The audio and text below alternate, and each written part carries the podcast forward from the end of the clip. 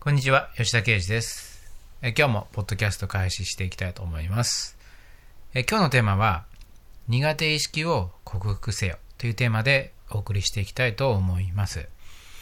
えーまあ、きっとですね、まあ、人一人につき、まあ、必ず一つはですね、苦手なものっ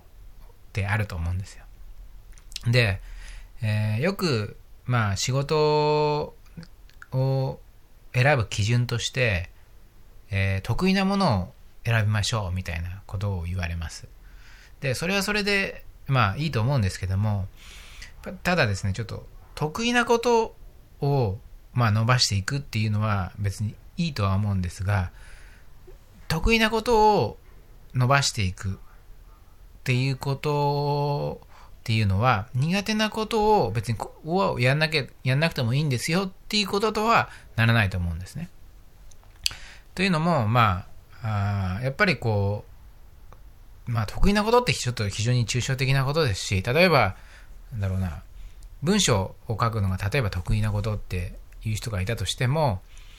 えーまあ、それだけでね本当に文章だけでこうの得意文章が得意っていうことだけで、えー何かこう突き抜けられるかっていうとそうじゃないと思うんですね。いろんな経験が伴ってその人の経験から出てきた、えーなんかストーリーだったりそうそういった想像力からあー文章に流れて最後文章で表現するっていうところ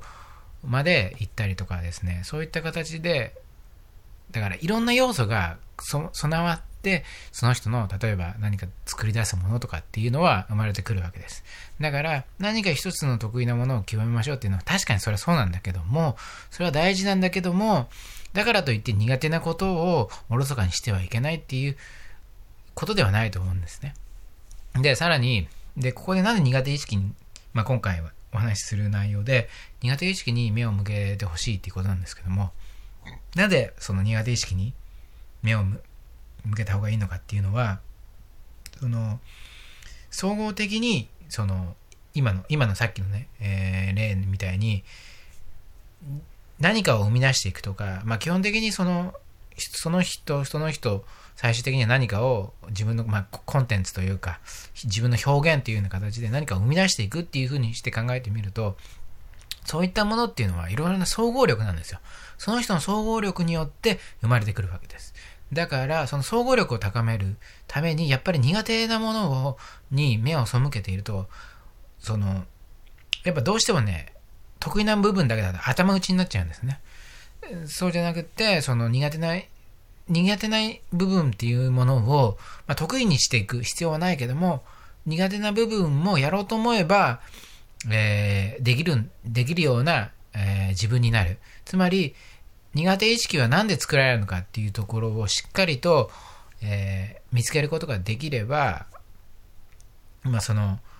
苦手意識ってものはなくなるから、自分の自由に、これはこれだけ極めよう。これは例えば10のうち8だけ極めようとか、7だけ極めようとかっていうふうにしてコントロールができるわけです。でも苦手意識があったら、もう、その、もう最初から10極められるうちの1とか2で終わっちゃうわけですね。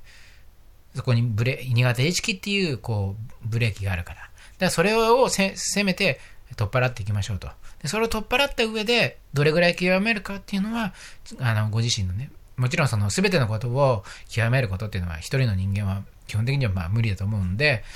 まあ何をどれぐらい極めなきゃいくのかっていうのは、えーご自身の中で考えていただくこととして、それでもやっぱ苦手意識に向き合わなければいけない時に、その苦手意識を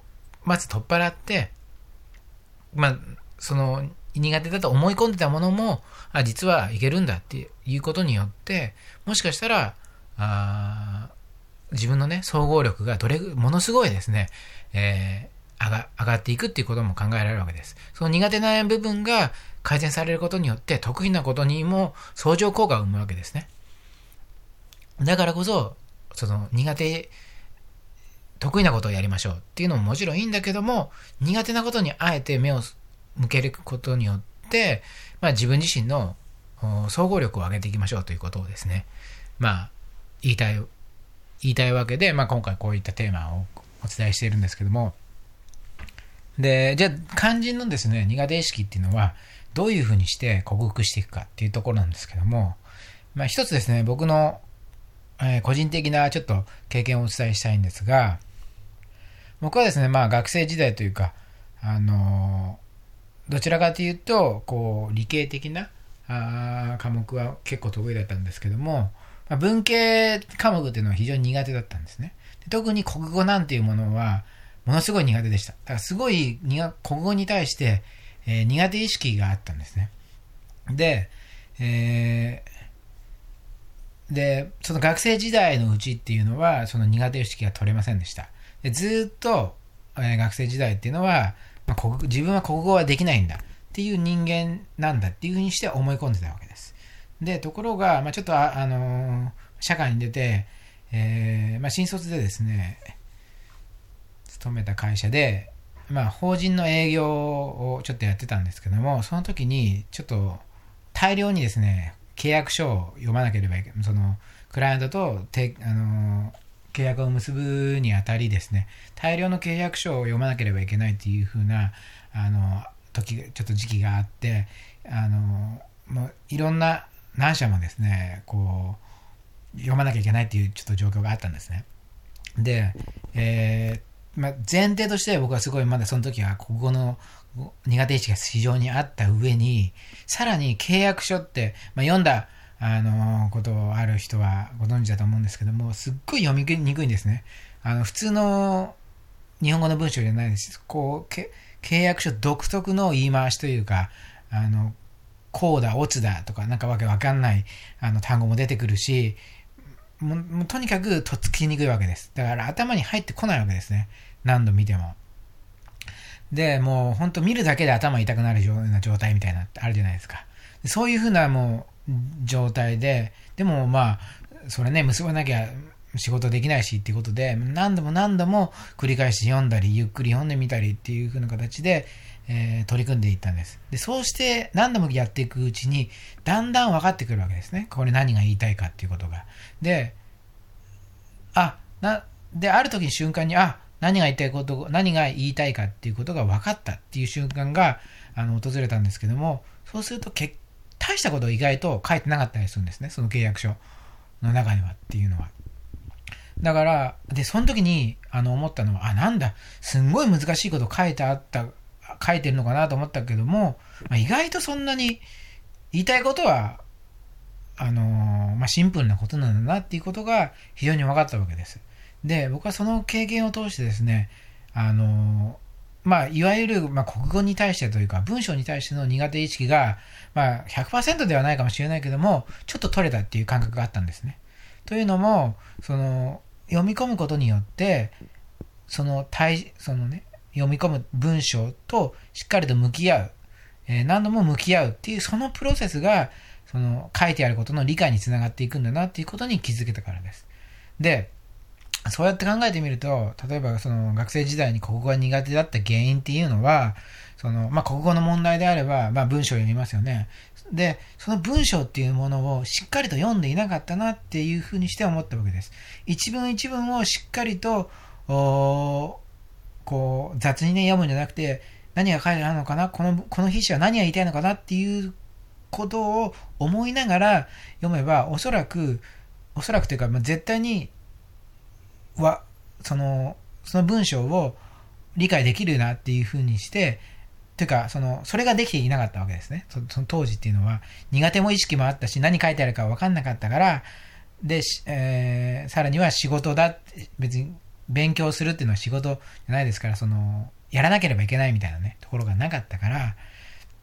えー、何度も何度もその筆者が書いてあることに向き合ってこなかったなっていうこと、そこが抜けてたなっていうふうにして思ったわけです。で、要は何が言いたいかっていうと、苦手なものって、ただでさえ苦手だから、そのものに向き合おうとしないじゃないですか。向き合うことですら、その苦痛なわけですよね。好きじゃないし、苦手だから。だけども、だから、より苦手は苦手になってしまう。苦手意識の根本的な原因って、僕は、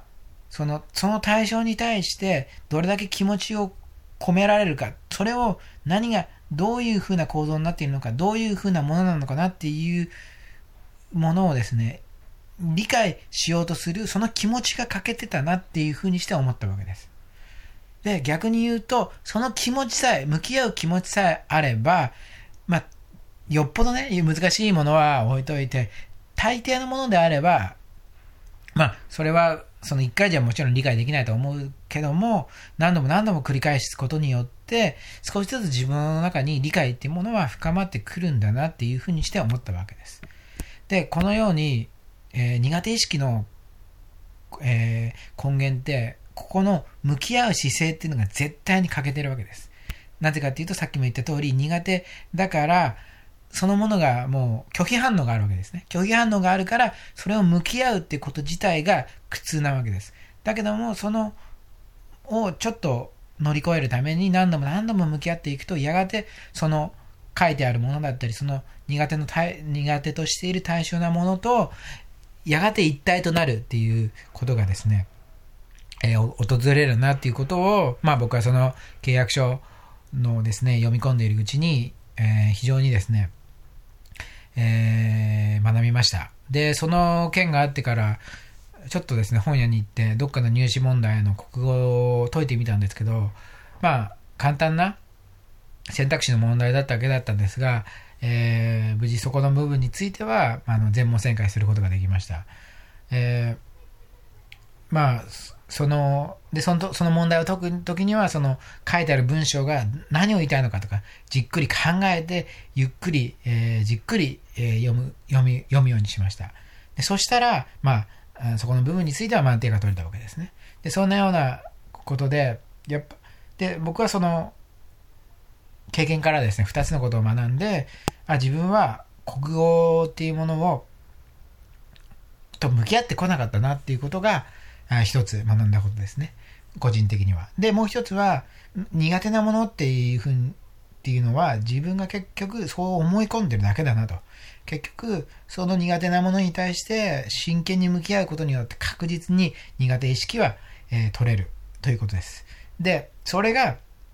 苦手、それが取れたからといって、ものすごい得意になるとか、えー、っていうことではないとは思うんですよ。苦手もしかしたらやっぱ才能みたいなものもあったりして、え苦手は苦手のままになっちゃうかもしれないけども、悪、少なくとも苦手意識っていう、やればできるなっていうふうな、向き合えばそのものの対象を理解できるなっていうふうな気づきにはすごい至れたんですね。だからまあここで今回ですね、お伝えしたいのは苦手意識を克服するっていうことを、その体験を通して、その、に自分、もしかしたらあなたが思っている苦手意識っていうのは、あなたが思い込んでいるだけかもしれないっていうことを、ぜひですね、えー、まあ、克服してもらいたいんですね。もしかしたらそれは自分の思い込みであり、えー、ただその対象に向き合ってこなかっただけなのかもしれないっていうことに、気づいてもらいたい。ぜひその経験を、えー、一つでも何でもいいから、ちょっとした苦手なことでいいと思うんですよね。えー、でいいから、ちょっとその苦手なものに向き合ってみるっていうことによって、あ、少しその苦手なものが分かったかもしれないっていう、その感覚を得るだけでもいいと思うんで、えー、それで、そういったあの苦手意識が取れると、もう自分のにある苦手意識があやればできるんだっていうことがちょっとずつでも、あのー、思えるようになってくるのでそうするとねものすごいね世界がやっぱ広がると思うんですよね。自分が苦手だってちょっと考えてみてほしいんですけど今ある自分が苦手だと思っていることが全部苦手じゃなくなったらものすごい世界って広がると思いませんか？きっと絶対ものすごい今よりも倍どころじゃないと思うんですよ。何十倍にも世界が広がって広がっていくっていう風な、何十倍、何百倍にも広がっていくっていう風な感覚があると思うんですよ。もちろんそこには、えー、惜しみない、えー、対象に向き合うっていう努力は必要なんですけども、えー、まずは、え、そういった世界が広がるための第一歩として、まあ、ぜひですね、何でもいいから、小さなことでいいから、苦手意識っていうものを、ま克服してみようかなっていうふうな、えーことをですね、思っていただければ、えー今日嬉しいなと思って、えーこのあれを撮ってるんですけども、まあ、ということで、えーまあ、何でもいいので、ちょっと苦手な意識、苦手意識っていうのは、苦手な、あなたが苦手なんじゃない。その対象と向き合う